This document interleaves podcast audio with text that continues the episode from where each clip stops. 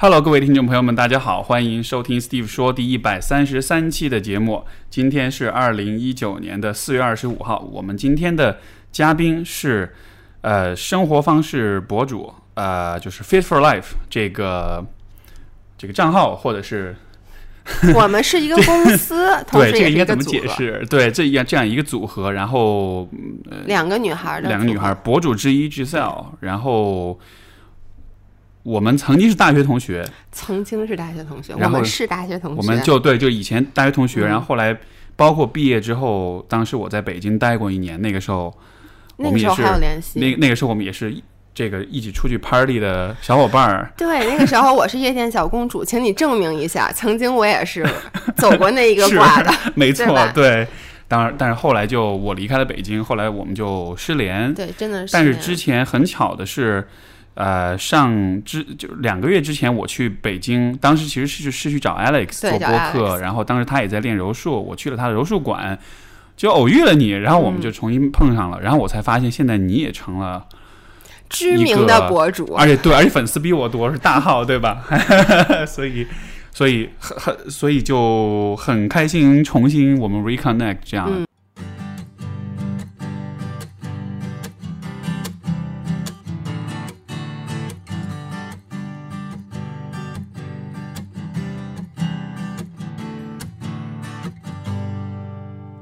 之前是在呃 Mercer，我记得对吧？就是一个在顾对咨询公司，然后后来去了拜耳，嗯就是一个药企，然后才辞的职。那那所以就，然后就转型来做生活博主了。对，对我对每一个做这种选择的人都充满 respect，充满尊重，因为我觉得这是一个特别呃不容易，而且你特别是没有没有上班对吧？你是直接就选择了做没有我我有工作，你也也有在就正经的，就朝九晚五 的上过班吗？没错是啊，也正经过，然后后来就后后来就这样但。你是一个很有，我觉得就是怎么说？当时我是觉得你是一个很时髦的人，因为你很早就开始做微博。一一二年嘛，对，那个时候其实是一个，就怎么讲？我对这件事儿还没有概念呢，我只是听说你开了一个号。我记得那时候，那个时候我还用微博，所以那个时候不算完全失联，我还有看到你。但后来我就因为自己也不用微博了，所以才失联了。对，OK，对所以你当时怎么想的呀？所以是什么？先开始烦我了是吗？对啊，我想先听一下你是怎么就想去做这个。哇，这个可能当时主要想的是，因为其实我也是受到别的别就是其他的 role model 的这种、这种这种启发，因为当时我在上海认识了一个呃一个香港大叔，然后他其实是给企企业做那种独立的培训跟评测呃这方面的工作，但也是 freelance，就是他可能签一个 contract，然后可能一年就有。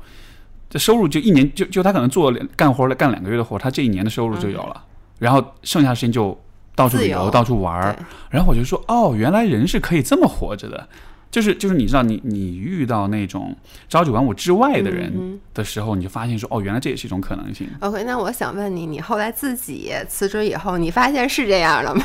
我希望你能回答我，因为 是自由的吗我觉得可能一开始没有那么自由，但是这个自由度是一点点增增长的吧。就是说，你一开始你可能你得养活自己，或者你得做很多事情啊，或者怎么，但是后来慢慢的你进入一个比较良好的状态之后，就经济上也好，生活方式上也好，都对吧？？OK 对，OK，因为我其实是这样，因为我毕业以后，你离麦近一点嘛。哎因为我毕业以后，其实后来就一直先是在咨询公司做了三年，然后呢，因为咨询公司真的挺累的，然后我因为你你大学就认识我，你知道我那时候特别瘦，而且我以前从来不健身，我就是属于典型的那种，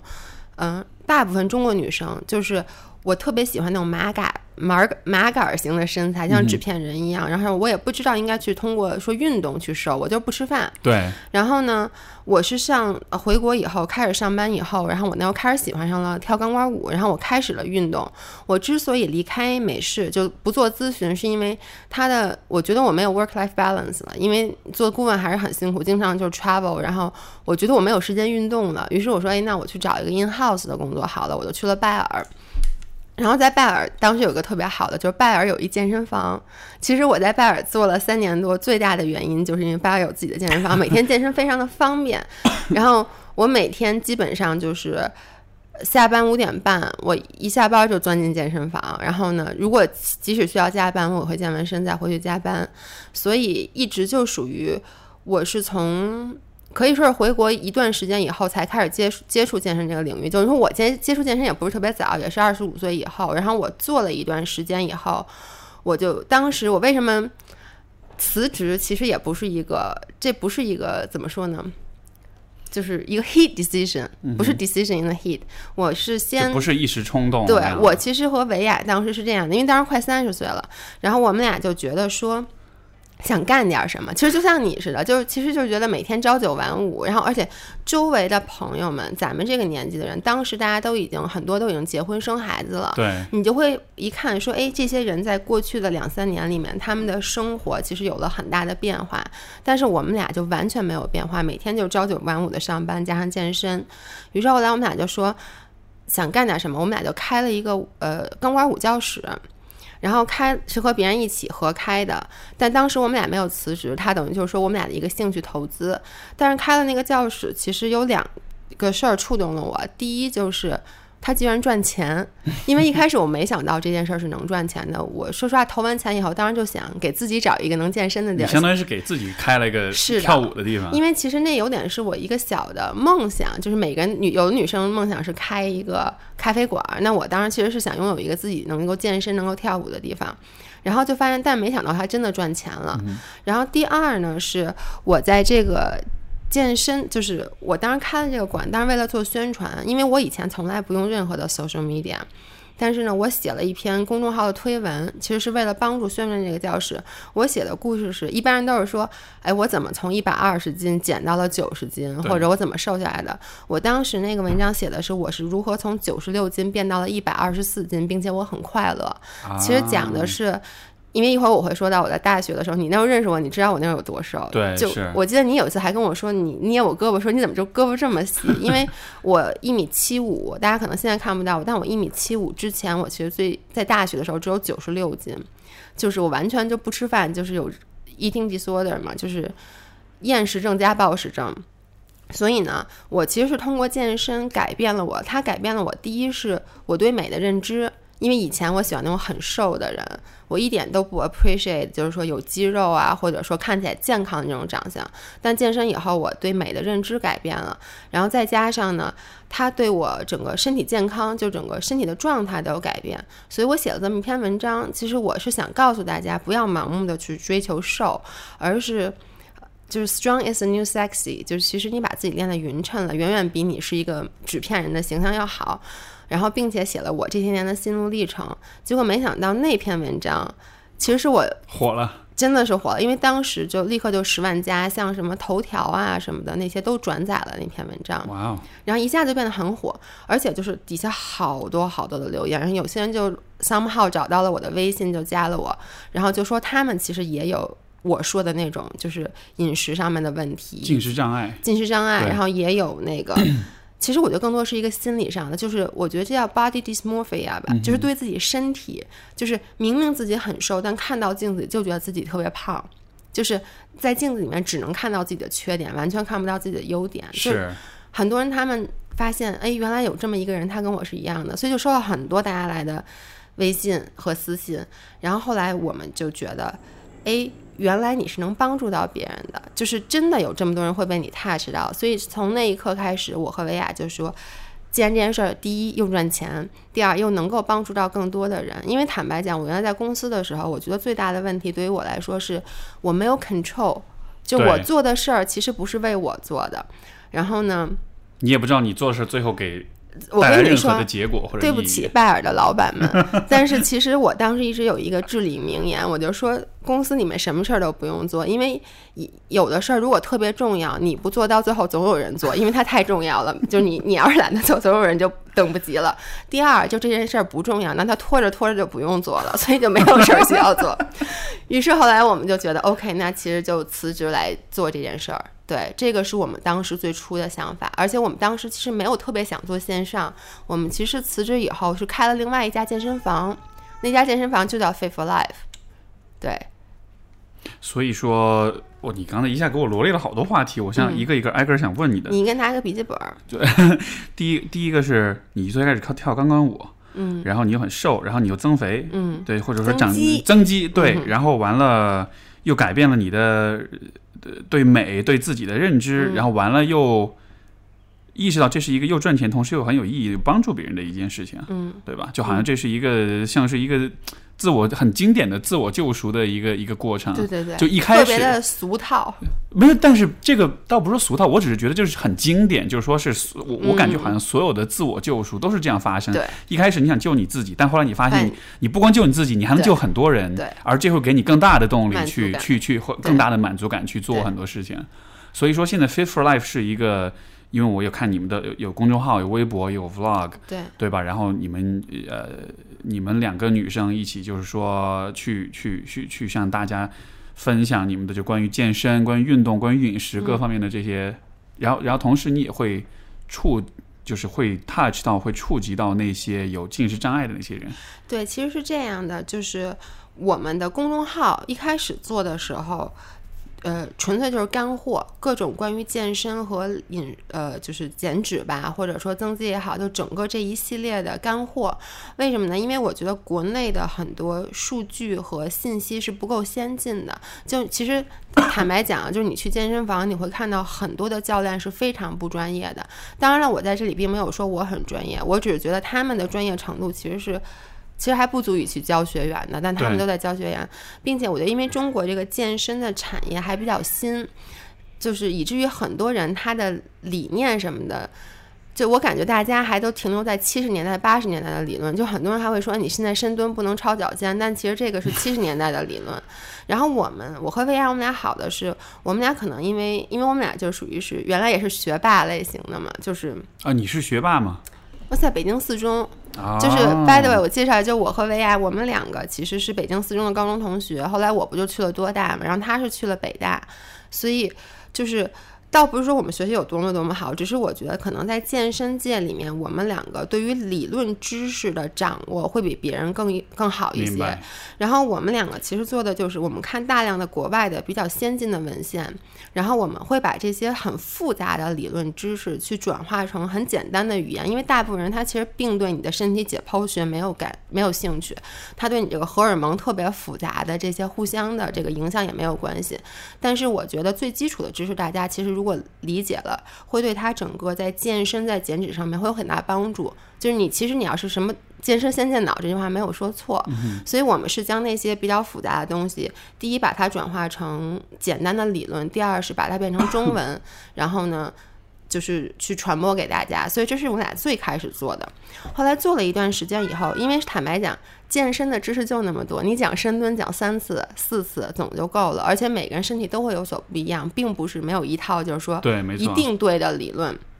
然后后来我们就发现，做了一段时间以后，虽然一直在做干货，但大家对我们两个的个人开始产生了兴趣，就是会问：哎，你们俩结没结婚啊？有没有小孩啊？多大了？类似于这种的。于是我们就开始想把更多的生活方式的东西对，传递给大家，因为其实理论的知识还是比较枯燥的，所以我们俩就开始做 vlog。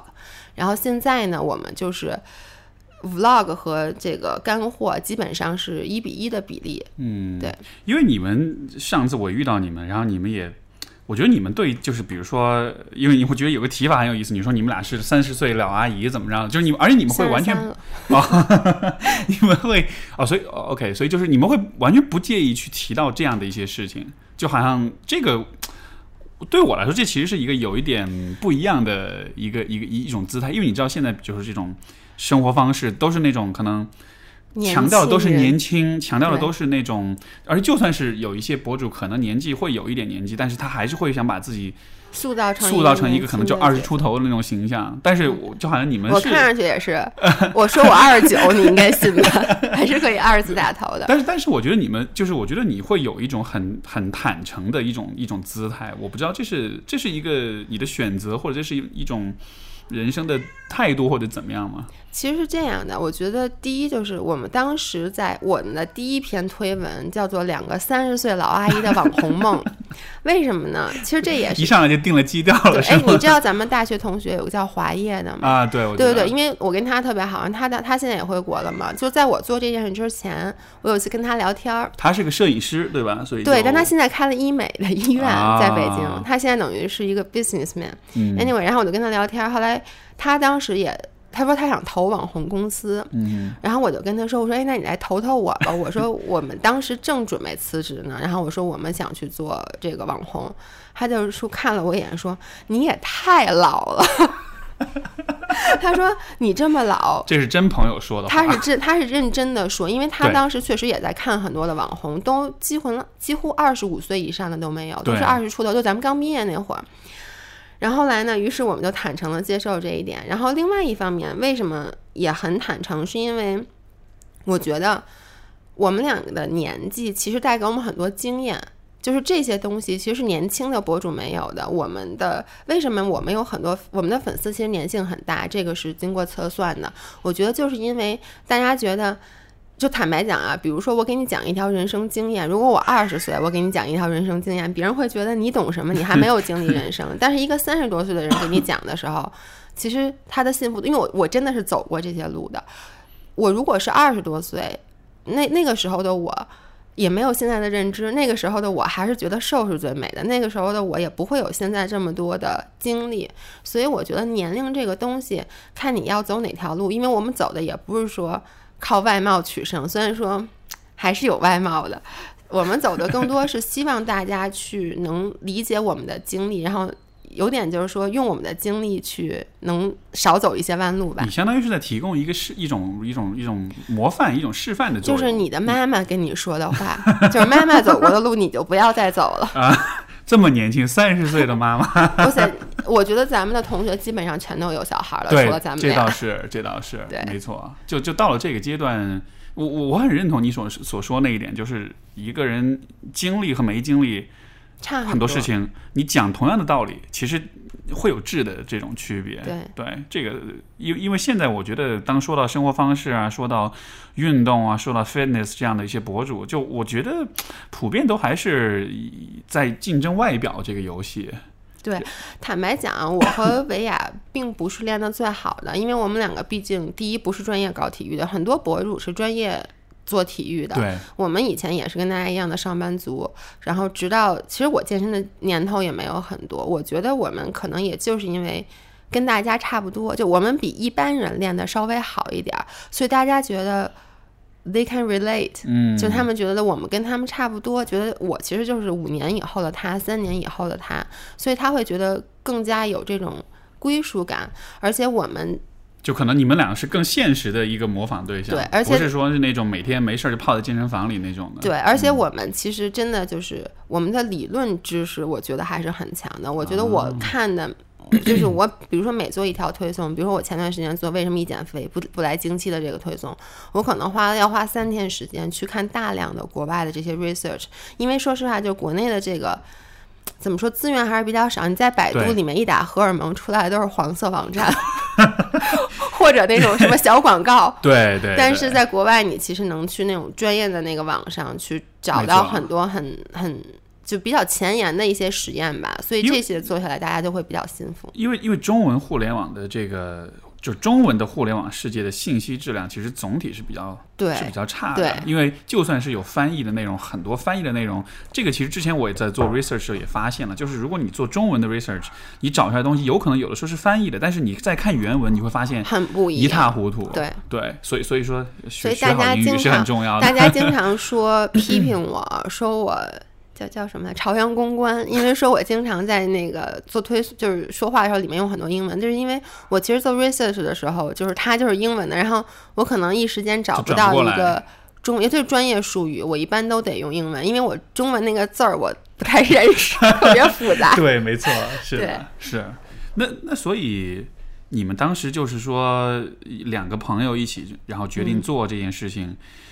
呃。因为因为因为我刚刚开始做的时候，我也会想说，哎，我找一个合伙人，我们俩一块儿做，两个人一块儿搭伴儿，这样的话有些支持，有些嗯相互的照应，这样子的。但是最大的问题就是你你不知道你能跟谁合伙，对对吧？就是说找合伙人，我觉得这个难度不亚于找伴侣。我跟你说，合伙人就有就是有统计学指出，百分之九十的合伙都会失败，对比婚姻的失败率可高多了。而且关键是，如果合伙人又是朋友的话，对那以后朋友也没得做。对，那所以你们当初不会担心这样的问题吗？嗯，我我先说我们的第一个合伙，就是我们跟另外一个女孩合伙，那个就是，Oh my god，就是 要要报报一下历史了。就是结束非常非常的不好，就到最后 and so ugly。其实并不是说一定是谁的错，我觉得就是说是因为我们是完全不同的人，我们看事情的方法不一样，大家对这个。当时因为只是一家店嘛，大家对这个店的期许也不一样，所以最后就搞得很不好。然后，但反而突然就是通过那件事儿，我反而就因为我和维亚真的是一直是好朋友，我们从高中开始就是最好的朋友，然后这么多年。就是，而且大家都说我们俩说话也一样，长得也一样。其实当时我们俩合伙之前也是有一点点 concern，就是说，万一将来一旦出现了利益的问题，你怎么办？但是我是这么觉得：第一，我觉得我们俩挣不着那么多钱。我们俩特别好，当时我们俩觉得说。一定挣不到那个钱，能让我们俩产生纠纷的。然后我们俩说，要真能挣到，那就掰了算了，可以再找一个。那就说明我们俩那时候一定特别有钱，特别有钱，我就不需要朋友了，我有钱就行了。所以就，但是这是玩笑，但其实就是说，我们俩第一就是我们俩因为这么多年在一起，我们。特别了解对方，然后呢，我知道我们俩百分之八十的想法其实是很一致的。当然，这个好也不好，因为其实等于你就没有一个第三方的意见。但是呢，我们还有百分之二十的点是跟对方是有差异的。然后我们其实在这个整个做的过程中也会出现分歧，真的会出现分歧。但是我们俩 honestly 基本上是没有过争吵，就有过不高兴。比如说，其实就在昨天，我们俩刚刚不高兴过，就是。我们俩要要拍一个广告，然后呢，他维雅是一个非常非常揪细节的人，因为我是一个非常就是无所谓，就爱怎么着怎么着。然后所永远拍照，就我都觉得我挺好看的，即使我很丑，我也觉得哎可以。而且我是说能修出来，这腿短没事儿，我能给它拽长了。但维雅就他比较精益求精，所以呢，每次他给我拍照很快就结束了，然后我给他拍的时候。昨天上海那么热，然后我晒的眼都睁不开了，然后他还照一张不满意，照一张不满意，于是我就不高兴了。但是我们俩的冲突一般都是这种很小的细节，然后到到最后，后来他就说：“那这样，他说以后咱，因为我们俩之前也讨论过这个问题，他说以后咱们就是如果能请摄影师就请摄影师拍，不能请的话，我们俩多往中间靠。就我给他拍的时候，我就多照几张。”我就照四十张，他总能挑出来一张。然后他呢，尽量就是觉得差不多就行了。所以就是那种没有特别大，就是大原则方面，我们两个的思想永远都是一样的。那在工作过程中肯定会说，那就像结婚一样嘛。其实你结婚，你只要你知道你们两个在大的这个三观是一致的就可以了。你在生活中肯定会出现磕磕绊绊，但是因为已经认识这么多年了，其实我们对对方都很熟悉，所以呢。我们俩基本上就是，如果出现纠纷的话，会去试图说服对方。而且，如果他说服我，我觉得这事儿是 不是至关重要的事儿，我就会听他的。他其实对我也是。嗯，这个其实我觉得这个是一个特别重要的事情，就是说，我觉得许多人是没有办法面对和接受关系里是有分歧的。你懂我意思吗？就是说，就是说我们会很害怕分歧，有的时候我们会觉得两个人真有了分歧，这就这就完了。但是我看到是你们之间是有一种，就是你们之间的那种分歧的那个量是一个 healthy amount，是一个比较健康的我们会 openly talk about it。对，就你会公开的去讨论。有的人是不说，就比如说这件事儿，他就他不高兴了，然后我也不说，他也不说。但其实这个是不好的。我一般就我们俩都是，如果觉得对方有的地方做的自己不太高兴，就即使现场当时不表现出来，接下来也会发微信说：“你刚才那么说，我不太高兴。”所以你们就是会去。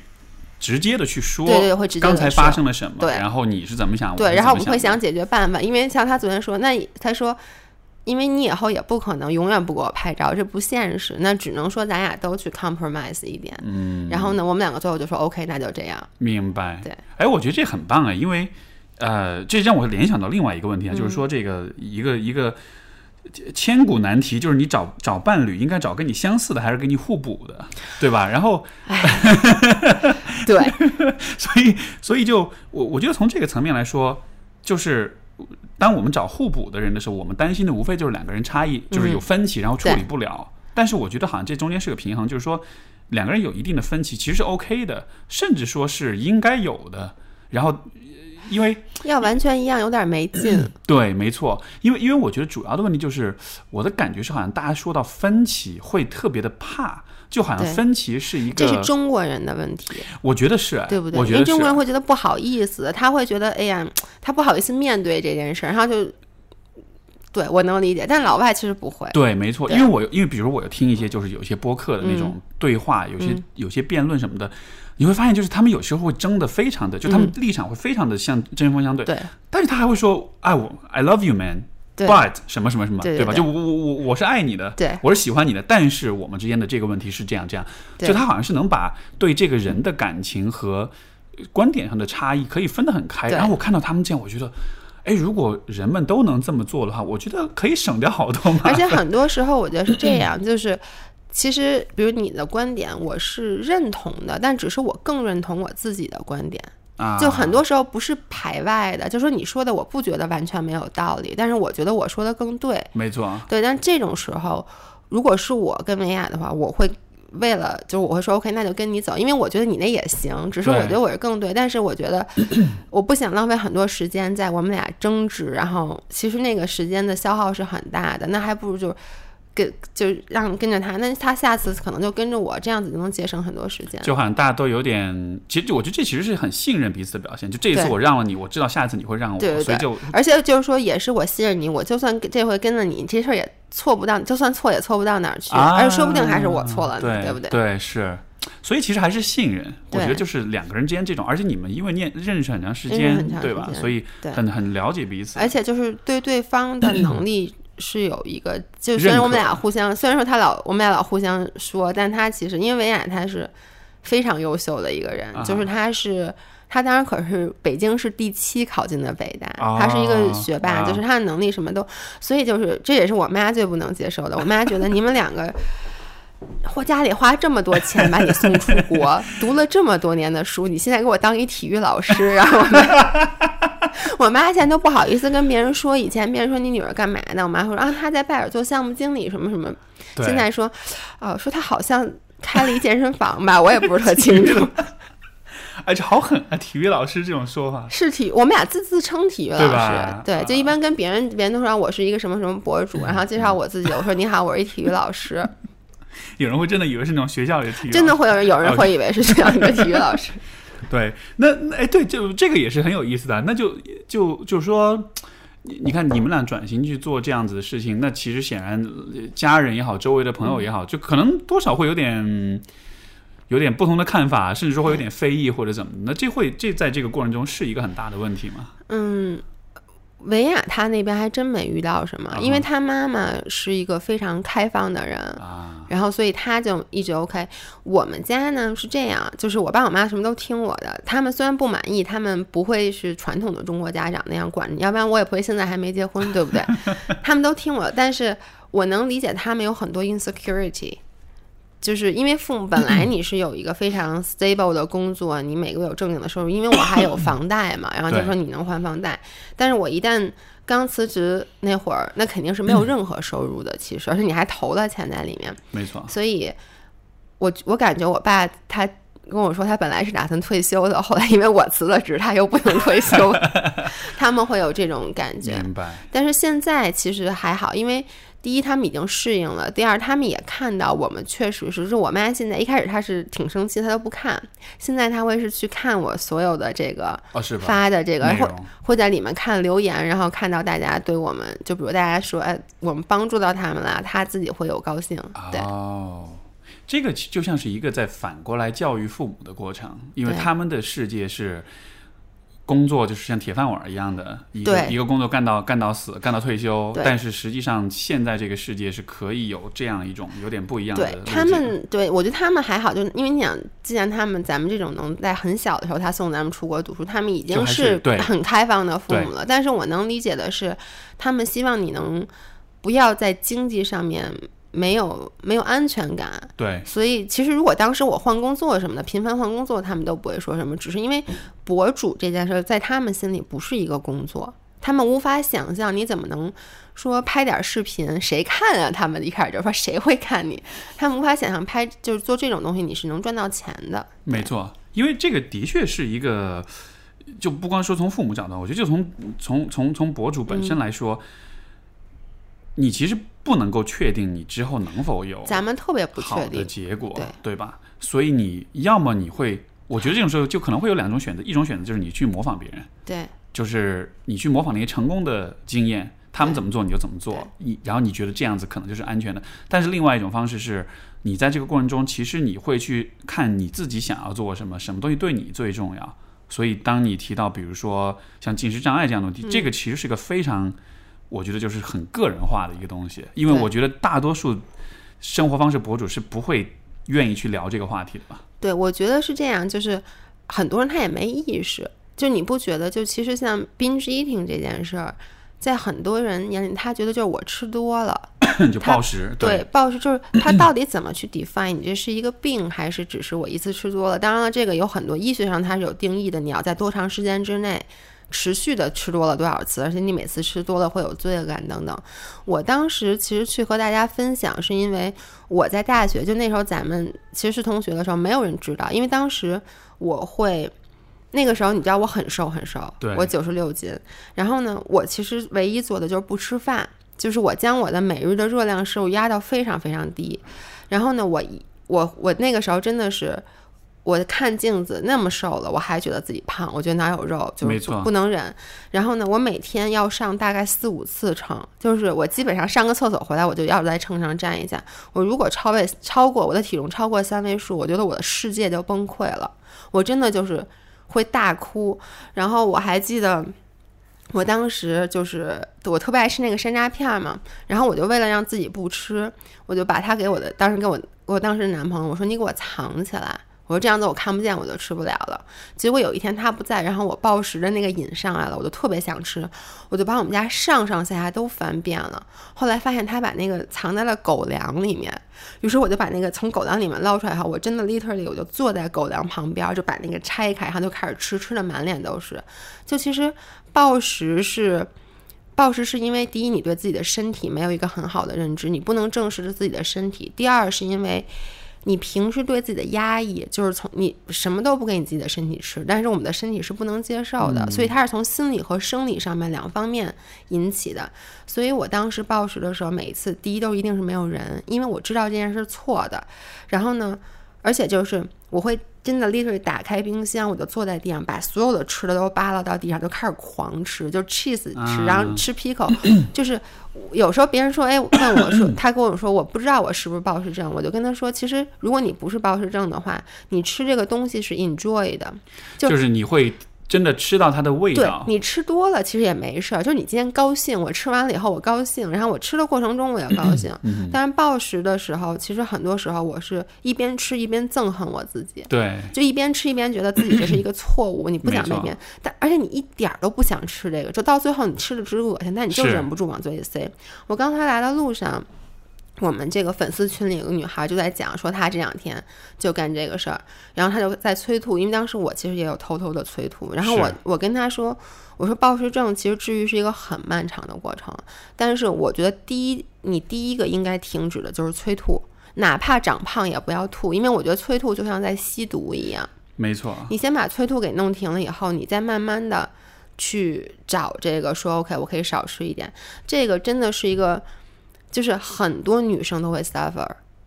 然后，但是大家很多人他不知道自己这是为什么，尤其是如果你周围的朋友如果没有类似的话，你当给别人分享的时候说，哎，我特别罪恶，说我昨天吃特多什么的，别人就说嗨，不就多吃一顿吗？他不会能理解你，然后你就会心里更加压抑。而且暴食有一个特别大的问题，就是在外面跟别人吃饭的时候一点都显不出来。没错，我以前甚至别人还会夸你说，你怎么吃的那么健康？对对就会说哇你好能吃，或者说你对吧？就就饭就是，因为我觉得这里面有一正常，对在别人面前。因为现在有，我觉得现在就关于吃这件事情是有一个呃很奇怪的一种文化氛围，就是我们会。你看，我们会讲说吃货，对吧？我们会，比如说，我们会去去看那些大胃王的视频，就好像我们和吃的关系是一个，我们会把它变成一个有点娱乐化的东西，有点有点去去调侃它的，但是这样子其实反而就看不到吃背后其实是你对待你自己身体的方式，这其实是个很严肃的问题。就是说你和食物之间的关系是什么？我一直就是说，其实你暴食症，你要真想去治愈它，其实我并不觉得暴食症能 ever 被被治愈。我觉得暴食症和暴食症的人，我发现就是所有有暴食症的人，他有他是我跟你说，这是一套装，他不是只有暴食症。就比如像我，我暴食症，而且我我会失眠，然后我会比较容易焦虑。其实这是一个套装。就你看特别 calm 的人，他一定不会有暴食症。就是就是这种人，像我这种人，就我对自己要求比较高，然后呢，所以我才会觉得我的身体 body image 不够好，所以我才会暴食。然后我也知道他是错的，他这个就是不是一个能治愈的事儿，你只能这是一个漫长的，你只能说慢慢的去修复你和食物之间的关系。像我今天给那个粉丝，我其实跟他的给他的建议，因为暴食症一般都是为什么会暴食啊？一般心里都想的是，我就吃这一顿，这是我最后一顿。我吃完以后，我接下来一定要每天都吃健康餐，因为你有这个想法。我问你，如果给你吃一蛋糕，跟你说，哎，你接下来一年都吃不了这蛋糕了，但你今天可以随便吃，你会不会吃多？你一定会吃多，而且你会在自己吃不下的时候还吃，因为你会想，我不想让后天吃不到这个蛋糕的我去 regret，觉得为什么你那天不多吃一个？相反，你如果说这东西，你说你跟食物之间的关系如果更加 peaceful，就是你不会给自己设定一个限制，说我再也不吃这个了，或者说我短期之内我一定要每天只吃一千卡每天，那你其实就无所谓。你看男生得暴食症的特别少，比如说，比如说，就是我男朋友和我都吃一个东西，这东西我们俩都特爱吃，他会吃两口，他也爱吃，他吃两口，他其实就停了，他就去干别的了，因为他觉得反正我明天还能吃，后天还能吃，我只要想吃我就能吃。但是呢，我就会吃的时候说，哎呦，这个东西热量真高，我今天吃完了以后，我明儿就得锻炼，然后明天我要吃一个礼拜沙拉，也就是说我一个礼拜都不会再吃热量这么高的东西，那我今天就多吃两口吧，都是这种的。明白。就是因为你给自己设这种限制，你才会有这种行为。我如果说我告诉你，你看你怎么不会暴食沙拉呀？因为你沙拉你知道你永远都会吃。如果我告诉你，这是你这辈子吃的最后一顿沙拉，你一样也会把它啊吃、就是说，你把这个食物，当这个食物在你眼里显得是很珍贵。稀罕、很珍贵的时候，你其实就会更渴对，望对。因为你给自己设了很多压力，所以我一直在。我之前写过一篇如何治愈暴食症的文章，它其实是放在我们微博的那个置顶，因为我希望它能帮助到更多的人。就是我觉得一个是不要给自己设限，因为很我跟你说，真的得暴食症的人一般都对自己要求是严格的，对自己要求松的人一定 不会暴食的，因为他也觉得无所谓。所以就是你要分清什么是你 must done，什么是 should have 和嗯就是必须和应该，这是两个问题。对，一个东西，如果说我我也知道我应该吃的健康，我应该去健身，但是呢，我一次两次没吃健康没关系，我接下来吃健康就行了。如果你觉得这事儿是必须干的，你一旦做完，就是你一旦没做到，你就特别容易破罐破摔。没错。对，这个就是其实关于进食障碍，就是说我我觉得呃我如果我没有记错的话，进食障碍其实它分它是分成三个类型，嗯一个是厌食症，对，对吧？厌食症的话就是就什么都不吃，而得厌食症是就会人就会受到得厌食症是有很大生命危险，有生命危险，对，对，没错。然后然后这是一个相对来说就是怎么说呢？我们生活就是是比较容易看出来的，对就比较更 visible 的，因为你体型会非常瘦，瘦到就像真的像骷髅一样。然后然后另外但是另外还有两种。呃呃，进食障碍一种就是 binge eating，就是暴食；对还有一种是 binge and purge，对吧？对就是暴食加催吐对。呃，我其实大学时代有过一个呃女朋友是，我应该也认识她吧？我不确定你认不认识她，但就是大学时代，我觉得我可能知道。呃，你嗯，我不确定，也许吧，对。嗯然后就，但是她其实就是有这样的问题哦，不是，应该不是你认识的那一位，是是另外的，对对对。就，但是其实他当时他就是有那个就是就是暴食跟催吐，OK，然后，所以当时其实我有我有很直，就是很一手的、很亲身的去看到他在这个当中的这种、嗯这种痛苦。他就是就是那种我们出去玩，他就说：“哎，你稍微等我一会儿，我我离开一会儿。”然后我就在那等，你一开始你是怎么发现的？是他主动跟我讲的因为是有一次我们去滑雪，滑到一半的他就他去他就说他去他就说他呃我们本来是都在滑嘛，嗯他就他就说哎我离开一会儿哦好你去吧，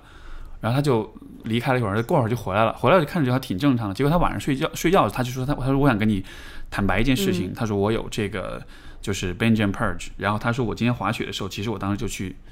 去餐厅了，我去买了两个热狗，我就吃，吃完之后我就去厕所抠嗓子吐了。对，然后我就哦，原来是这样的，然后我才知道有这样一个问题存在。然后刚好那会儿在学那个心理学，在学那个心理疾病，就是翻了一下，哎，真的有这个病啊。然后他就跟我讲，就说，嗯，就像你所说的，催吐是一个会上瘾的东西，而且它是会是那种。你不催吐，你真的会浑身不舒服。到最后啊，我跟你说，就是 你不用催，你吃完了以后，你因为你它是一个生理的反应。对对。一开始你需要抠嗓子，后来你吃完饭到厕所一张嘴你就吐出来了，真的特别可怕。而且它会带来一，它就是会带来各种各样的这个，就是相当于是食管会被烧，你的牙会牙会会会不好。对对。然后就是包括因为你会因为那个。体内的电解质缺乏，所以你全身都会水肿，就是就是会有各种各样的问题。是的，而且最可怕的其实是在心理的层面，这其实会带来很很很。当时我的那个女朋友，她当时是有是有抑郁症，而且呃是还蛮严重的那种。我跟你说是套装了吧？对，没错，是套装的，所以就。这个的确是一个，包括现在，因因为我觉得这个是，就是说关于进食障碍，其实联系到一个更大的一个主题，就是可能跟文化的这个有关系啊。就是说，因为许多的研究是发现。这种 eating disorder 就是进食障碍，其实是和比如说，比如说社交媒体的使用和你看这种呃杂志，就是这种女性杂志、时尚杂志的这个，是直接成正相关的。是因为它是 body image 嘛？没错。你要是不觉得，不是有人天天跟你说你得瘦成这样才好看，你也不会觉得自己。说实话，我我接触的有这种病的人，没有特别胖的。对。特别胖的人一般就。不觉得他也不会，一般就是那种，其实你看他一点都不胖，但他就是觉得自己，自己就是怎么说，真的就是他镜子里看到的他和你眼里的他完全不是一样。就是你知道有特别有名的那个，就是 eating disorder 那个宣传的广告，其实就是一个那个女孩，她其实皮包骨头，对，但她在但她那个镜子里面是一个胖子，对对，这个。对这个，我觉得是挺令人，当然就肯定是经历过的人才能理解，但是从旁人角度去，确实非常难理解。对，因为你没法，呃，像像厌食症的话，我我我能够在一定程度上理解，是因为什么呢？就是在呃，从家庭治疗的角度来说，厌食症是有家庭的这个基础的，就是说，呃，通常来说，厌食症是都是在女性当中出现，而通常有厌食症的女性的母亲都是非常的。控制欲非常强的，就是说你对，就是说你在一个控，就是在一个控制欲非常强的家庭当中，你的所有的事情都是被家家长所管控的，你没有任何的控制权。而在这样的情况下，你唯一能控制是什么？就是就是你吃什么，你可以选择不吃。所以说，当你在拒绝进食的时候，这从从家庭关系的角度，最像是一种反抗，像是一种对控制权的争夺。但是这种争夺到了一个很极端的情况之下，就是我完全的不吃东西。然后，但是这样子的话，这就是一个，就这是一个非常危险的一个一个状况。厌食症是不是也跟生理有关系？因为我记得我之前看一个采访，一个厌食症，他说他吃不下，就是他一吃他就忍不住，他就他就吃不下的东西，就是他可能已经从心理转到生理了。应该说就是厌食，我具体的研究我不是很确定，但是这个确实是一个心理跟生理都同时，因为你想，就是你的大脑，就是就是当你不吃东西的时候，嗯。你的身体会去适应这种进食的这种啊过程，反过来你的身体就会告诉你的心理，我不需要再吃了。就它像是一个，就有点像我们，比如说平时我们减肥减了一段时间，我就觉得我胃变小了。对，其实不是你的胃真的变小，是你的身体对于进食的这个信号的反馈变化了。它很快就能感到饱，感到满足，它很快就会告诉你的。你就是身体就会告诉你，我不需要再进食了。所以可能 有厌食症的人，他可能就是这个这个信号被缩到极小，以至于就你不吃任何东西都 OK。OK，对，可大约是这样一个过程。我觉得暴食症真的更多是一个心理上的病，没错，会多于生理上。情绪性进食嘛？对对，就是它是情绪，它是其实很多频次的情绪性进食，因为。真的有两种人，有的人啊，他吃多了，其实吃多了很正常。他怎么能区分你是暴食症？就是你，你吃多了以后，你觉得自己特别不应该。嗯，这个想法是特别本身是不应该的，因为你一旦觉得，其实不光是催吐，因为当时我也有很多的方法，比如说我会去喝那个泻药，就是那个茶，然后呢会过度运动。在在这儿，我正好又又想引到过度运动，就是。有的人吧，其实我自己也是，他只要一天不运动，他要觉得他长胖了；他只要一个礼拜不运动，他就觉得他浑身的肉都松了。其实这是完全不会发生的。相反，其实你看专业的运动员，他会有那种低漏的时候，就特别明显。我每次练特别狠，我肌肉的上涨就是涨幅啊，或者就没有什么特别大的变化。但我每次一休假回来，你能发现肌肉一下就长上去了，因为你肌肉是在你休息的时候才长的。一般验暴食的人和这个运动是配套的，又是一套装。因为今天来的路上，就那个我们那个群里面，就是有的女孩就是说，她如果说一天没运动，她就觉得他立刻就胖了，他就必须要第二天 double 时间把这个补回来。其实是完全没有必要，你身体没有那么的大的反应。就是说，其实这样的行为其实并不是理性的，他并不是他其实就是就是他是 must have，他觉得他 must have，他对 must do it，其实并不是的。没错。说到这个，我觉得呃，就是关于这种暴食，其实有一个呃研究上来说已经被有效证明的一种干预方式是什么呢？就是就是吃东西的，就是 mindful eating，嗯，就是你就是你在简单来说就是你在吃东西的时候，你去关注你吃的那个东西本身。你，去 appreciate 它的口感，它的。味道、它的口感，包括你在吃的时候的体验，因为这样子的话，很多暴食的人他就会真的注意到那个吃的东西其实并没有那么好吃，然后他吃的时候的感觉其实并没有那么好，就这可以帮助他停下来，因为情绪性进食很多时候就是你在吃的时候，你其其实实是机械性的吃，吃什么都一样。我都跟你说真的是吃什么都一样，而且也不觉得香，甚至很多时候你其实已经很撑很撑了，但就是停不下来。我都已经这么多年了，我即使天天在给别人讲，我现在还是时不时的会暴食。呃，因为我觉得这个就像我说的，这是一个治不好的，这是我觉得这是一个生理东西，就是我胃口本身就比别人大，而且我们就比较贪食。但是我现在能做到的就是，即使我这一天吃了两包薯片儿，或者说怎么怎么暴食，第一，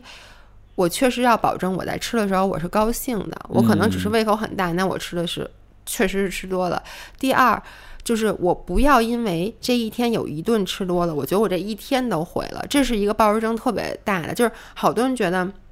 如果我这一天这一顿吃多了，那我也不训练了，我也不运动了，然后我下一顿我还得吃多，因为反正我这一天就已经毁了。对就是就 I already ruined the day，就是破罐破摔了就所以呢，我现在就是我即使有一顿两顿，就是每就是吃的不健康，我不会让它影响到我其他正常的生活。我该去健身去健身，我该干嘛干嘛，我该工作工作。然后其实我就会发现这样子真的特别好，因为你其实吃多了以后，你训练特别有有劲儿。就你的这个真的就是每一次你 cheat day 之后，或者你暴食之后，你的那个就是 training session，你的 performance 会特别的好。这样子你的心情一下就好了，你会觉得，哎呀，我吃的东西都长到屁股上了，就我练哪儿长哪儿。就是你其实从心态，你就不会那么责怪自己了，反而不容易。就是本来我这一天已经想我破罐破摔了，我这中午吃一顿，晚上那我就再吃一顿嘛。但其实你如果中午吃完以后，你下午去锻炼，然后它会改变你的心态，我觉得，哎呀，就好像又是一个新的自己了。然后晚上反而会做一个健康的选择。嗯，就有点像是说，你你把这个，就是让你觉得很糟糕的事情，你把它重新 reframe 成一个比相对来说比较积极的事情，这样子就避免你进一步去惩罚你自己，用更多的暴食来来来来惩罚自己。对，嗯，这个我也让我想到，就是说，就是关于像就是关于自控这个这个问题，像那个有一个就是自控力那个书，你看过，吗？看过，就是大家都看过。对啊，我它里面就有讲到一个点，他就说这个呃呃，当你在呃是怎么那个那个研究是怎么回事呢？他说他给这个在减肥的人吃呃应该是吃一个苹果或者是吃一个甜点，对吧？如果这个人选择了吃苹果。他之后在下一步再选第二份零食的时候，他会有更高的概率去吃那个，就是更高热量的东西。对，因为一个人的 will power 就这么多，反正你这一开始你用了，你晚上就没有了。对他他对他就说是你会去补偿你自己，就是我啊，我今天已经做了这么不容易的一件事情了，我今天已经呃吃了一整天的沙拉，这是一个多么辛苦的事情，这是一个多么了不起的事情，我晚上奖励我要补我自己一下。偿对，但是他但是这个研究他就讲说，你其实就不要把啊、比如说减肥或者节食看作是一个。呃，就特别辛苦或者特别对，它因为不是一个不然它对，因为不然它就会让你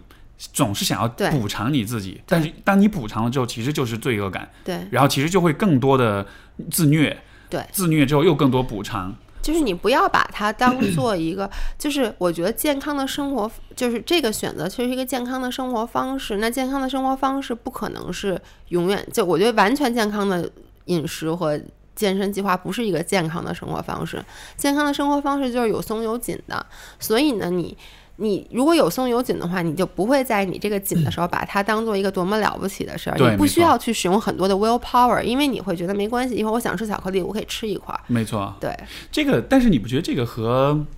比如说现在社交媒体上各种的这是健身达人，比如你打开 Instagram 对吧？所有的女孩们都是哇很完美的身材，然后你她们秀她们每天吃的东西，你都觉得就是好像。呃这些所有的这些达人们，这些大 V 们，就他们虽然他们自己不一定真的是这样，但是他们会呈现对，就但他们会呈现出一种感觉，一种印象，就是所有的人都是在很完美的维持所有这一切。对就这个会给人带来错觉。对，我觉得这是不好的，这也是为什么我觉得我们的粉丝特别喜欢我们，因为他们说我们俩特别真实，尤其是我，其实维亚也真实，但他天生就是吃的少。然后像我，其实我们最受欢迎的视频就是我的 cheat day 视频，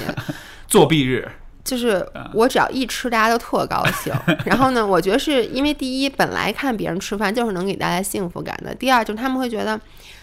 原来运动博主、健身博主，他们也是人，然后也会这样。而且我特别开诚布公的，我经常会，我我胖了，我都会跟大家说，我最近又胖了几斤啊。就我前段时间其实就是，我觉得春天到了，我的胃口特别好，我就胖了一些。然后呢，我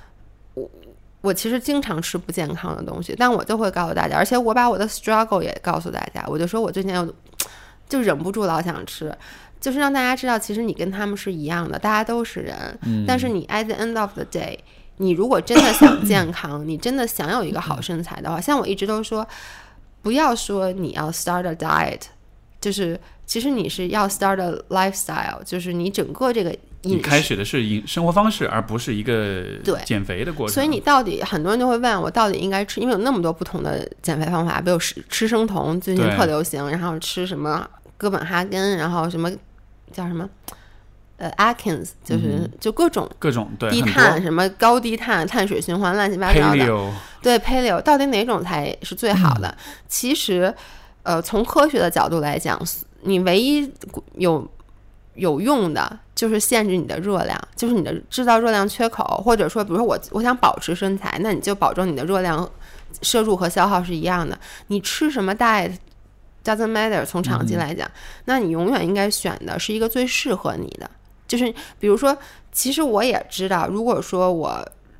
就是因为我特别爱吃碳水，那吃碳水呢，它有一个确实有一个不好，就碳水它吸水，所以它会让你有一点水肿，嗯这个没有办法。但是呢，我就特别爱吃碳水。如果你只要保证我每天能碳水吃够了，我其实热量能控制。但你要不让我吃碳水，我就老在那儿想，我连工作都无法正常进行了。那我就 OK，那我就选择这个可能听上去不是那么好的 diet，但是我能一直就那么吃。啊，对于我来说，它不是一个痛苦的事儿。就是说它你其实需要一部分不那么健康的饮食来帮助你，就是来来维持你的这个整个因为这个东西它就不能难吃，没有就是大家好多人减肥，他就开始吃，天天吃沙拉或者订那种什么健康轻食，对那玩意儿能吃吗？我觉得那玩意儿让我吃一顿还行，你不可能一直吃，因为你每吃每次你如果你在吃这个东西的时候，你都想，嗯气死我了，我又吃这个，你一定会反弹，你一定会叫什么？就是叫陷入那种特别不好的循环里面。对，因为你因为就像你说的，就是你是要开启一种生活方式，还是要减肥？如果你是要减肥的话，减肥全是痛苦的，对吧？但是痛苦就一定会带来之后的补偿心理。对但你想要得到的是一种平衡的、快乐的生活方式，那么你就会在你愿意愿意就是节制的时候吃的注意一些，吃的这个健康一些。但是你在有些时候，当你确实需要。奖励一下自己，或者是安抚一下自己的时候，你是愿意就是给予自己一些这种这种这种宠宠溺一下自己。对它其实跟 relationship 一样，你要 make compromise，就是你不能说我的体重就要一直这样，我就不能长胖，那你一定会长胖的。就是你必须要说 OK，我接受在我这个漫长的过程中，我会有比如说所谓的 holiday weight。出去玩的时候，我会有我不健身的时候，我会有最最近，比如前段时间春春天，我胃口就每年春天都是我体重最高的时，因为我胃口会特别好，我只要能接受这个，我就能。我很，我真的，我前段时间我也没有控制饮食，我体重一下涨了五斤，但我最近这两天又开始往回掉，因为我最近就是胃口又没有那么好了。因为其实每个人的身体都有一个 side point，就是这个 side point 是你个身体比较舒服的值。你你觉得减肥难，其实长胖也不是那么容易的。你说我让你立刻吃成一个二百斤胖子，你吃一试试，难受死你。没错，没错，因为你的身体，你的 BMI 是由你的基因决定的，对吗？所以说它会，它会。保持你的身体体重始终在一个范围之内，这样的是的，是。其实我觉得，就说形体的问题、减肥的问题，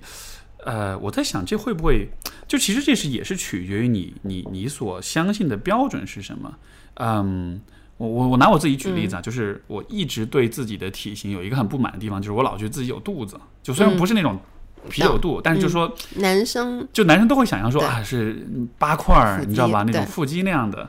然后这件事情就会一直让我，虽然不至于恨自己，但就说是始终这是一个我介意的事情，就像是一个缺陷，是一个让我觉得有点 shameful 的。比如说我去健身房，我换衣服的时候，我都觉得哎呀，看着我都觉得有点不好意思。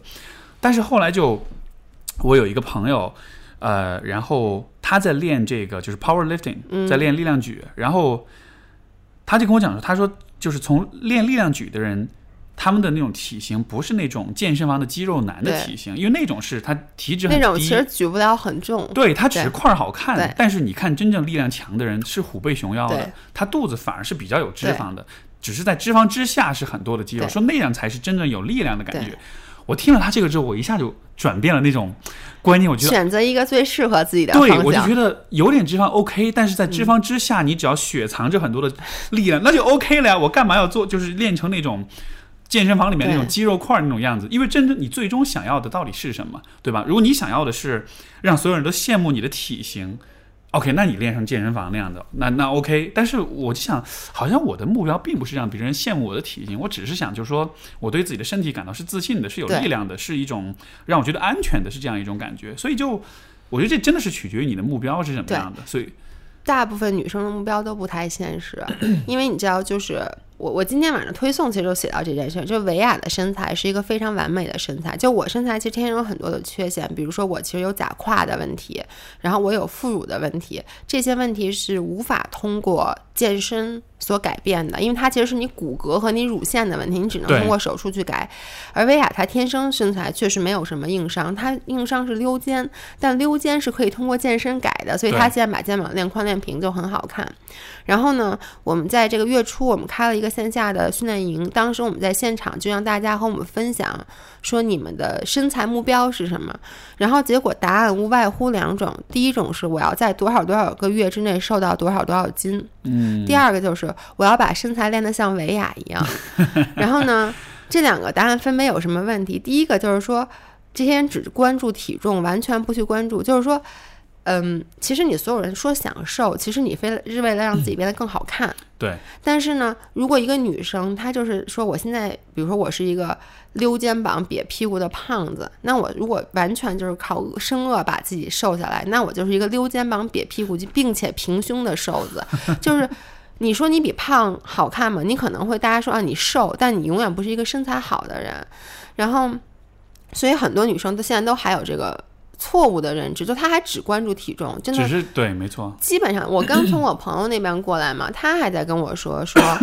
他就问我说：“哎呦，说他每天先练一个小时力量，再做两个小时有氧。”我说：“那你这力量不是白练了吗？”他说：“但是我不做有氧，体重都下不去。”就大家还是在关注这个体重的问题，所以我觉得这个是我们。我们至少我们的这个号，我们一天到晚在家跟在跟大家宣传，就是我的体重基本上永远是新高，因为我在做力量训练，而肌肉一定会让你的体重变得更沉。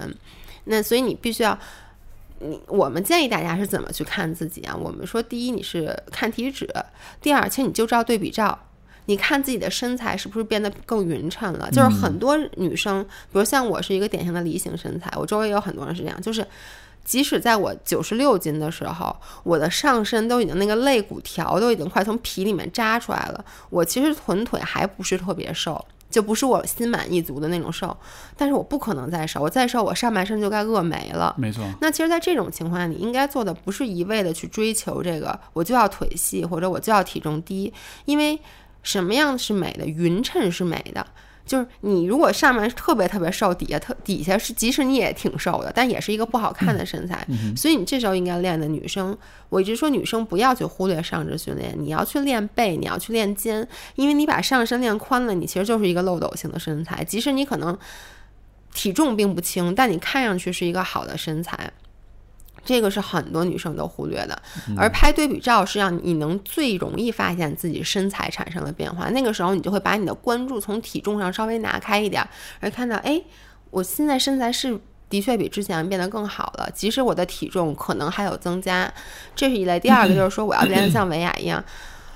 我就想说，你们心里没点逼数吗？真的，我就想说，要这么说的话，我天天跟张维雅在一块儿，那我最应该把身材先练成她那样。但是这么多年了，我的假胯依旧在啊，就是我的副乳也依旧在，我永远不可能像她一样。她她的身材，她胸就是大，那我胸我再练，她也是那样，对不对？所以你其实是要像你刚才说，你要设一个。可实现的、适合自己的目标，并不是最好的，并不就是适合你的，因为你永远不可能变成像维密天使那样的身材嘛。没错。那你就要找什么样的状态能让你最自信，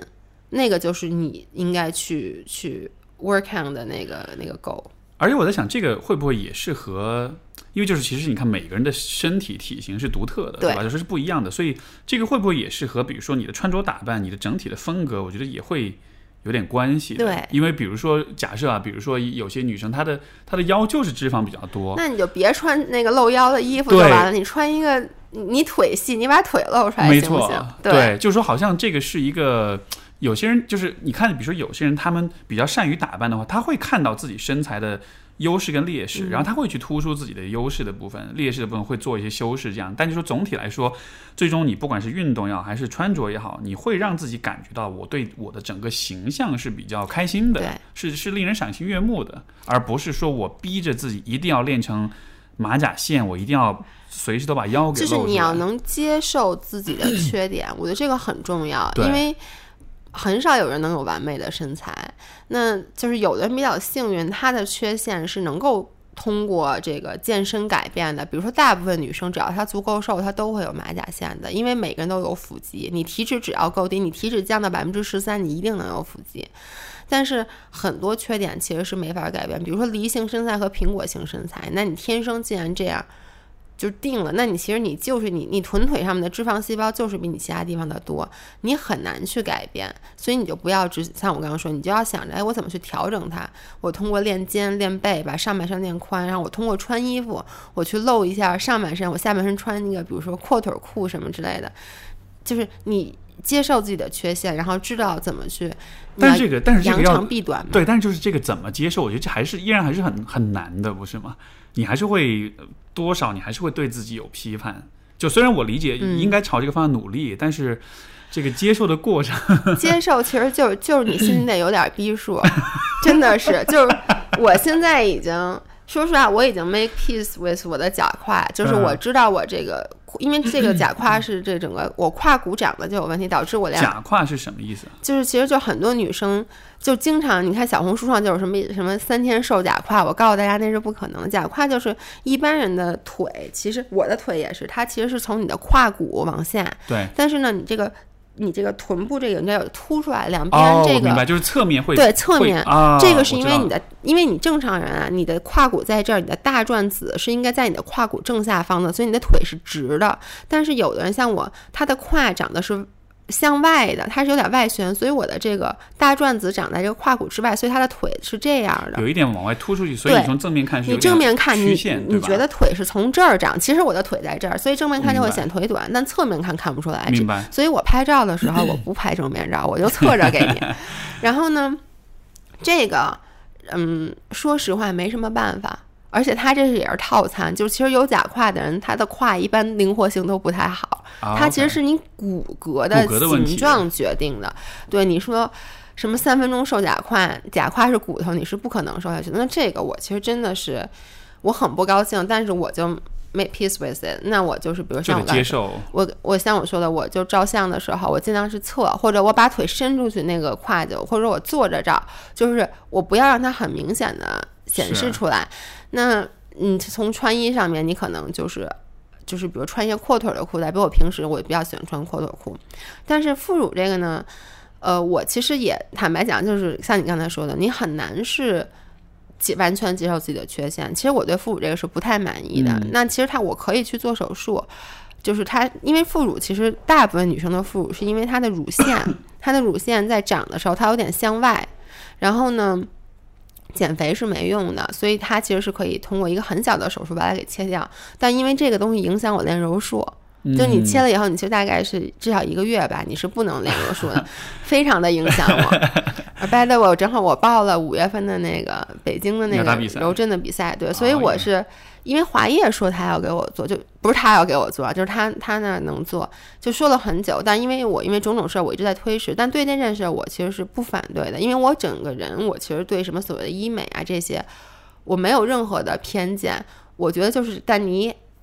你 you have to own up to the risk，就你不能说我又想这个，对，你得承担那种代价跟风险啊。对，肯定是有风险的，任何手术都是有风险的。嗯，对哎，那那那既然说到这个，那比如说，就你你怎么看待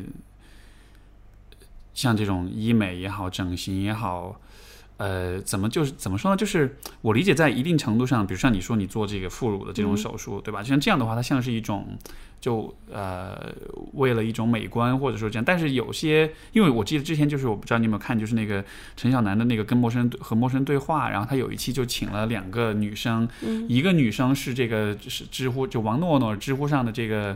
呃，女女学霸女神嗯大 V，就是各种学位，然后特别聪明，内在美。另外一个女生就是一个在脸上砸了好像是几百万还是上千万的一个，就是他的嗯整个脸全部都动，而且动过无数次，然后嗯而且他是不停的去整，嗯。就就给人感觉像是那种有点上瘾了的那种，嗯。就是整容是上瘾的，对，就是医生会说你已经很完美了，不要。嗯。他说不行，我还得再改，嗯。就不停的，然后就让他们俩做一个对话，嗯跟那个碰撞，然后就很有趣。然后，但是就说，我我就在想说，像比如说这种医美整容这样子的，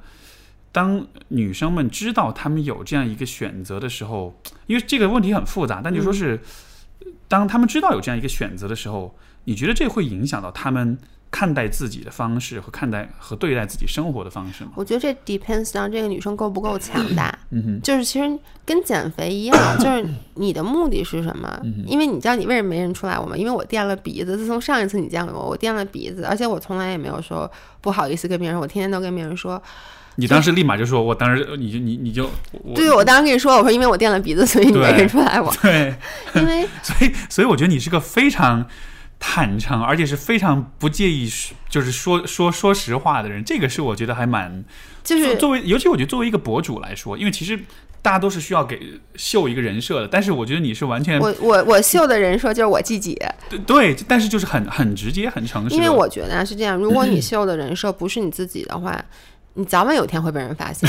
就是而且你整容这事儿，现在科技这么发达，我以前没垫鼻子的照片可满世界都是，大家都是，而且说我这鼻子垫的，别人也说，哎，完全看不出来，说那你以前鼻子得多丑啊？我说巨丑，我我觉得是这样，就是比如说，其实我身体要整的地儿很多。就比如说我去，我这个鼻子是在韩国垫的，然后我当时那医生说：“哎呦，你这脸，我得给你好好说道说道。说你其实最应该做的是你的下颚骨，就对因为你知道，就其实女生比较喜欢那种柔和，因为我这个棱角是很鲜明的。但是呢，我说我不，我就垫鼻子，为什么呢？因为我觉得是这个是我对我自己脸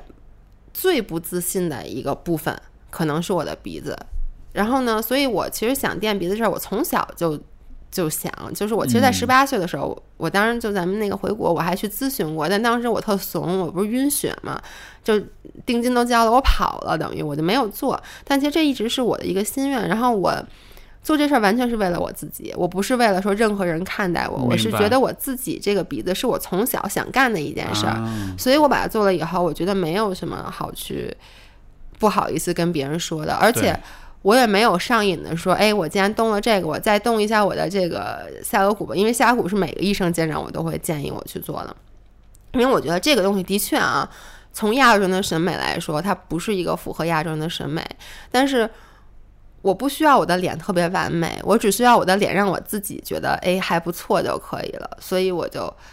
没有去做这个。当然了，我也认识很多朋友有去做这个整骨的。我是觉得，如果说整骨这事儿，它是一个特别小的手术，说整就整了，那我也就干了。那谁不愿意让自己变得更好看呢？对不对？但那个应该很那个非常的太可怕了，他把你相当于是把骨头都削掉，他是把骨头从这儿给摘下来，他把你这个下巴摘下来，这儿切一点，那儿切一点，推回去再推上去，再拿钉子给你钻上。基本上你这半一年之内就干不了什么事儿了。所以我觉得你要去。Consider 就是你到底有多？如果说说实话，如果我是我从小就对我这下骨非常没有安全感，如果有人跟我说他对这是非常没安全感，我会说那你就为什么不去把它做了？因为你人活着是为了更高兴、更加自信嘛。就坦白讲，我垫完鼻子以后，我必须得说我比以前自信多了。嗯，那我就觉得这个事儿是值的。所以你看你的目的是什么？如果那个女孩她花了几百万整全脸，她自己真的很高兴，我觉得那没什么不对。因为有的人是从读书获获取乐趣。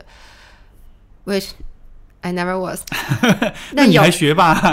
那是不得已。不得已。对。那有的人是喜欢从阅读中获取乐趣，有的人是喜欢我。我觉得我可能，我说实话，就柔术这件事儿，现在是我获取乐趣最多，因为我喜欢打架，就是我觉得这件事让我觉得很爽。那有的人就觉得只要看自己脸好看，他就觉得他自己是最幸福的人。那为什么不去做？我觉得没什么。嗯，对吧？所以其实还是看每一个人的。呃，因因因为就是你讲的，就是说你你从小你对自己的鼻子就好像不满意，然后所以就有点像是这个其实不是一个，因为我在我能不能这么理解，就是当你做这件事情的时候，好像它不是说要去为了去去迎合或者满足某一些特定的标准，或者某一些人的审视或者某些人的认可，你做的好像更多的像是一种我是为我自己做的。对，而且我觉得还有一点是，你并没有把比如说你这个人的。所有的希望，所有的 未来，一切全部寄托在这一件事情上面。它等于就是，其实 on my bucket list 就有点像我这辈子要去，比如说去哪儿去旅一个游，比如我要去一趟非洲看一次狮子。那其实这个那这个那是一样的，因为垫鼻它不是一个大手术嘛，它还比较小。就跟我如果跟你说，你把这个肚子能给你做出那八块腹肌来，这是一个特别小的手术，你 休息一个礼拜就好了，你可能也去做了，对吧？因为它是一个让你不太。觉得不太满意的事儿，当然了，在别人说我还能给你做出二头来，还能给你，你可能就不会继续做了，对不对？因为你会挑一个自己最介意的事儿去做。嗯，所以其实我觉得这是一种很平衡的去看待，就是整形的一个看法，就是说你并你也并不去把它妖魔化，因为我觉得另一种观点就是很容易妖魔化，觉得说啊，你这么做就说明你就是很。就是很肤浅啦，很物质啦，或者是很你知道，你就是追求。我觉得没有人会不 appreciate 美好的事物吧？我觉得这么说话的人，你让他找一特丑的男朋友或女朋友，你看他能不能接受？而且关键就是，就是美貌确实在这个世界上很重要，是很重要的。就比如说你去找工作，你就是一个看脸的社会，没错。就我其实是一个特别以貌取人的人。就比如说，如果这个人他长得很好看，他过来跟我说话，我就会我因为我心情愉悦嘛，对不对？但如果一个特别当然了，我其实真的觉得啊，只要一个人他对自己有一定的自律性，就是比如说他会比较健康的饮食，他会比较认真的健身，没有丑的人。对，没错。他把自己捯饬干净了，除非是就你确实先天有些缺陷，对对对对。但是那那另说，就是正常的人，只要你比如说你不是完全的放纵，你对自己的身体有一定的认识，然后呢，你会比如说健康的饮食，然后去健身，或者说你哪怕不健身，但比如说你穿着上面把自己的捯饬的很好，没有什么人是丑的，没错，没错，大家都挺好的。我曾经有一个呃，就是我在。独立出来自己做之前，我在一个英文机构就是呃做过一段时间，当时在那边做那种就是教学主管，然后就管很多那个呃外教。然后呢，当时有一个外教就来面试，然后这个外教很特别，因为他是个是个英国人，是个中年就一个中年大叔那样。他来面试的时候就其实来面试之前，这个总部的人就已经跟我提示过了，说那个说这个老师很不错，各方面都很好，但他就有一个问题。就他，他没有左边的手臂，他的肩膀以下，就是他肩膀这是就是就是袖子掉在这儿没有的，他所以他就跟就就跟我打了招呼，说你看着办。他来了之后我就看到，然后我当时很坦诚的跟他说，我说就是聊完很其他方面都聊完之后，我觉得很满意，很棒一个老师。我最后就问他，我说我说你的这个外形，现这也是一个我们其实很容易注意到的事情。然后我就想说，我这样我就问他说，你曾经在教学的过程中，就是这个会。影响到你的教学，还有你跟学生间的关系吗？他说 never，从来没有过。他当他这么说的时候，我一方面很惊讶，但是另一方面我又觉得我应该相信他，然后所以说我就说 OK 没问题，然后这个当时这个老师我就收了，然后就要了，然后后来可能吧？后来我去听了他嗯。很多次课，嗯。我最后发现确实是这样的，就是什么意思呢？就这个老师他的人格的那种光环跟魅力，嗯。他真的会让你看不到他他的残疾。所以当时这个这个这个我就是这个老师的这个故事还让我蛮震撼的，因为我真的是会意识到说。呃身体的外表不是全部，对你的你的人格、你的为人处事、你这个人的灵魂的那种形象，有的时候真的是可以比你的外形是更重要的。所以就真的我跟他，就是我唯一只有在一个情况下，我会特别的注意到他的这个外形是什么呢？就是我们出去玩喝酒要打台球的时候，他是单手打，你知道吗？但是他单手打还是把我打的一塌糊涂。就 就 anyways，我觉得点就是在于，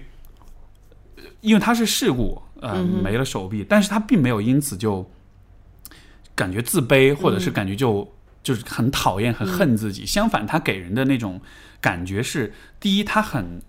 因为英文有个表达就是就是 you're comfortable in your own skin，、对吧？就是你你是接纳你自己的，而当你看到一个人非常接纳自己这样一个显然不完美的身体的时候，你会被他那种接纳给感染，而且然后你就跟着想要去一起去接纳他。其实我我是那种，我越遇到这种人，我越会，我想帮他。就是你，你其实就是说你，你其实越会就是说，哎，怎么去帮你一下？但其实这样不好。就是我我之前也遇到过，就他们会说你其实要把他们当成正常的人一样嗯对对待，对否则的话，你你有点把他们当做受害者了。对，就你会忍不住的老想去帮他，就觉得他需要你的帮助，但其实大部分人他是不需要的。但是我觉得这个人真的很了不起，因为其实我曾经想过这件事儿，我觉得我还是我不是一个肤浅的人，但我是一个胆小的人。对，我其实无法 picture 自己如果变成了残，残因为我觉得想过，因为尤其是我现在是一体育老师，你知道，那我可以去参加残奥会，但是就是这件事儿其实是我一个比较会 fear 的事情，所以我真的很打心眼里很敬佩这种人。嗯，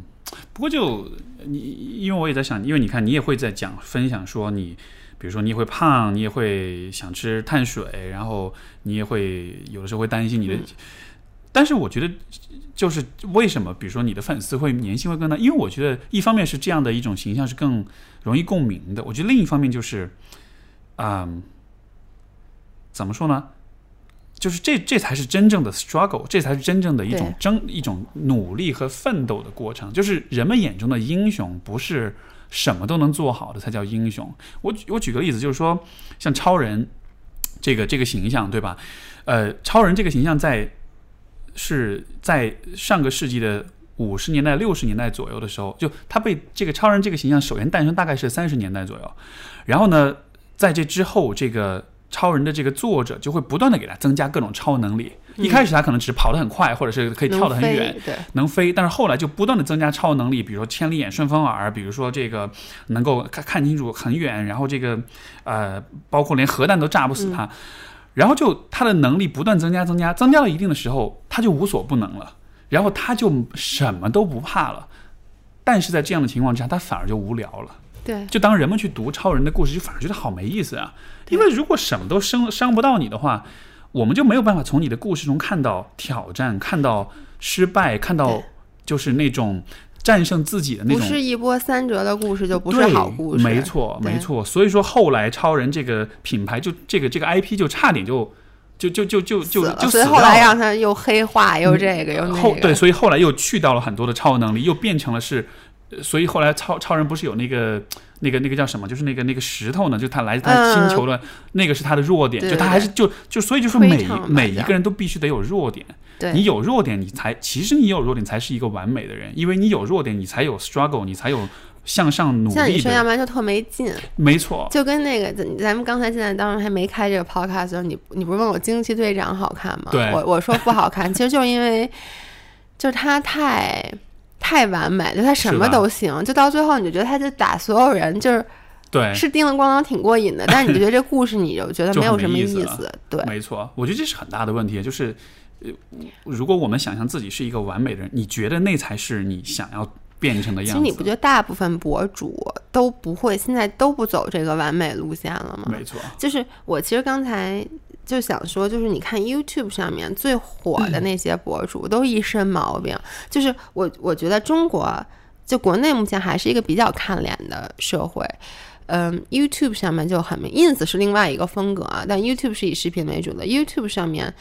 就是最大的几个号，其实真的长得都不太好看，就完全不是靠颜值，但他们产出的内容，他们的 content 很有意思，而且他们每个人都有自己的 struggle。就比如说我特别喜欢的一个博主叫 Shane Dawson，他等于是有在 YouTube 上有两千多万的粉丝，然后他就是一个。为什么我觉得跟他特别有共鸣？他以前是一大胖子，他后来就减的减到了，就他是一个男生啊，他减到了正常人的身材，他甚至还去做了那个去皮的那个手术，因为他太胖了以前。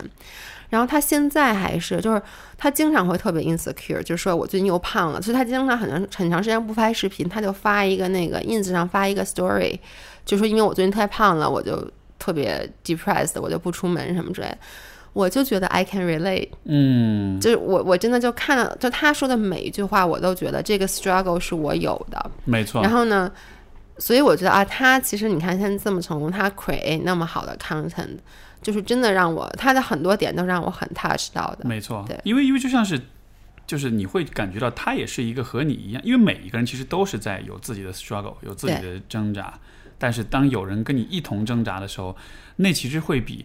一个已经结束了挣扎，已经已经变成完美的人是，我觉得是更有感召力的。对，因为它里面有一集我印象特别深，因为她男朋友她是一个 gay 啊，她男朋友就是特别特别瘦，就是这辈子都没胖过的一个人，所以她永远都不能 understand 说你的 struggle 到底在哪。没错。于是呢，他们就花钱请那个就是那种。影棚里的那种化妆师来把她把她男朋友变成了一个胖子，就是什么整个下巴上都贴了那个假呢，身上也带了各种海绵，就让她变成一个完全的大胖子。然后他们就一起出去逛街什么之类的，然后她男朋友就受到了很多的歧视吧？哦，是吗？就也不是很多的歧视，但就是比如说他坐的时候，其实连椅子都坐不进去，就是他以前那种胖子，然后去买衣服也没有任何号他能穿。然后她男朋友就说：“哦，原来真的就是对。”这是很真实的，对，这是一个很真实的感觉，对。然后就很那个那个片子，就当时看的我就觉得，然后到最后，就她的男朋友就说：“我从来没有想到，就是 being fat 居然是这么大的一个 problem，因为他以前觉得 so you're fat，so what？” 明白，是是，所以所以这这也很有趣啊，就是当就是当我们在谈论身材、体重、胖瘦的时候。看上去好像这个身上有没有脂肪是关键的问题，但实实际上，我觉得因为这种形体而带来的精神上、情感上的各种痛苦、各种对吧？各种被歧视、各种偏见，其实也是非常真实的。对，因为一般好多人其实他都是，就是其实你从来就是来自外界的各种眼光嘛。有其实很有一部分就是你我刚才你说的，就是可能 magazine 上面就是。媒体上各种的，其实那就是外界对你的一个 judgment。对，因为他一天到晚都 PO 那种照片，你说他不是在 judge 你们？他就是在 judge 你。没错，没错。就他们，我觉得这样子的媒体，就是他，包括我觉得很多，就当然可能男生也有，但是我觉得这个女生真的会比较多。就是，嗯，你你我我我的担心是你看见的东西看多了，一方面是你对自己的身体会有不切实际的期待，另一方面有一个很，我个人是觉得会有一个很重要的问题就是。很多年轻的女孩们就会开始去玩这个依靠外表的游戏，就是说，她会把自己的 chips，她会把自己的资本，把自己的希望全部寄托在，就是我玩这个，因为就是你女生之间会竞争嘛，对吧？我们会竞争，我们背的包，我们穿的衣服，我们的外表什么的，你会去和别人在这个方面进行比拼，进行竞争，而同时你就不会把足够多的时间投资到，比如说你的啊，你的内在的修炼，你的知识的积累，你的能力积累。但是问题就在于这个游戏很短，很短，很短，就基本上你可能在十八九、二十岁，对吧？你玩到可能二十六、七二、二十七八、二十八九还在玩。但我的点是在于，就是说，你可以一直玩这个游戏，但是它不能成为你唯一的游戏。对，如果你只依赖这一个游戏的话，你到了比如说二十八九、三十岁的时候，你无论如何你都竞争不过二十二、二十一二岁。这就是我说的，就是很多博主。就你看，有很多博主，他就是靠他屁股大、身材特别好，比如在 Keep 上面就有很多身材特别好的博主。但这种博主的粉丝粘性一定不会高，因为只要来一个屁股比你更大的、身材比你更好的，那个人就不看你了。没错，因为他关注你的点太容易被别人超越了。所以我觉得，就是维持一个好的外表，是非常重要的，因为我觉得这代表一个人。其实我内心，因为可能这个比较狭隘，但我觉得一个人他让自己更加的身材更好，然后吃的更加，其实这代表他是一个有自律的人，他对自己是有要求的。一个完全对自己没有要求的人，我觉得这也不是一个好的。但是这是一个 balance，就是你到底要度要把握在什么样，然后。嗯像你刚才说，就是说你要在外表，但它不是你唯一的东西，就是你得最后啊，你吸引别人的是一个 whole package。你要没有没有外表，只有内在也不行。你其实是一个 balance，就别人觉得这个人哎，在长得好的里面算不太笨的，在不太笨的里面长得还行，这是一个最好的状态，我觉得。对，所以所以就是，所以我觉得就是像生活方式，这可能是比就是健身或者是这种是更好的一个一个。一种切入点，因为你是看的是整个一个人的生活，对对吧？而不是说，因为健身就是生活方式的一部分，而且我觉得你无法把它孤立出来。就像我刚才说，它都是套餐，没错。你一般就是因为很，我们还有很多内容是心理辅导的，比如说我会教大家就怎么提高这个 be more productive，就提高你的工作效率。我们也会分享内容，就比如说我我一般分享这种内容，好多人都看，就是。你如果这两天抑郁了，就每一次小长假回来，就是尤其是春节什么回来，很多人都会有那种厌世感。我就恨那样的，我很明显。那就是我是怎么 get back to track？就这种其实它就是生活方式，那其中包括了饮食，包括了健身，包括你出去和朋友交流，就等等等等，它是综合在一起帮助你提高的。你没法把把其中任何一部分去剥离开看。啊，非常棒！我觉得，其实今天这样子聊，我就觉得一下就更新了我对你的很多的认识。因为在这之前，我看到你们俩就是就是视频上拍拍健身啊这什么的。但是就其实我今天看到说你背后其实有关注很多的其他的这些议题，我觉得这非常棒。因为因为这确实，因为我以前就之前我也对你会有这样的一种预预期吧，就是我觉得你们应该不只是在讲。什么健身什么之类的，因为你都可以很坦诚的说三十岁老阿姨了，所以我觉得你们一定是愿意去讲更多的一些话题的。而而我觉得这种坦诚真的是很就就是一个人对自己身体的坦诚，对自己内心的坦诚。然后我觉得这种传递出来的这种信息真的还蛮不错的。所以，好吧，那你你你得去上课了。对对对，我得去上课了。去上柔术，五月份的那个比赛就还有一周啊，那么快吗？下周六。啊，是下周六吗？对，然后我这两周一直在出差，所以我完全没有没有训练。我觉得我到时候会被人打死。那就祝好，到时候你那个比赛会发会拍视频吗？应该拍给大家看一下。我拍一下，我要输了就不给大家看了，我要赢了我让全世界都看见。好呀，好呀，非常感谢制造。然后，所以你的。微博就是 Fit for Life，对吧？Fit for Life，F I T，然后数字的四，然后 Life L I F E，对。公众号也是一样的吗？呃，公众号是 Fit for Life，就是前面是一样的，后面叫健身与美食。所以 Fit Fit for Life 健身与美食。对，其实只要找到我们的微博，就可以找到我们其他的平台。OK，好的，欢迎大家去关注，也看他们的视频。然后，呃，如果你也觉得怀疑自己有，就是今天我们讲的厌食症这样的一些问题的话。也也希望可以对不要就是，而且需要大家去，其实要把它说出来，不要自己憋着。去说出来，去求助，然后这对你的身体来说是一种长期来说是有很多的影响的，所以应该去正面这样的问题。嗯，好的，非常感谢局造。OK，那就这样。好，那感谢各位的收听，我们就下次再见，拜拜。拜拜。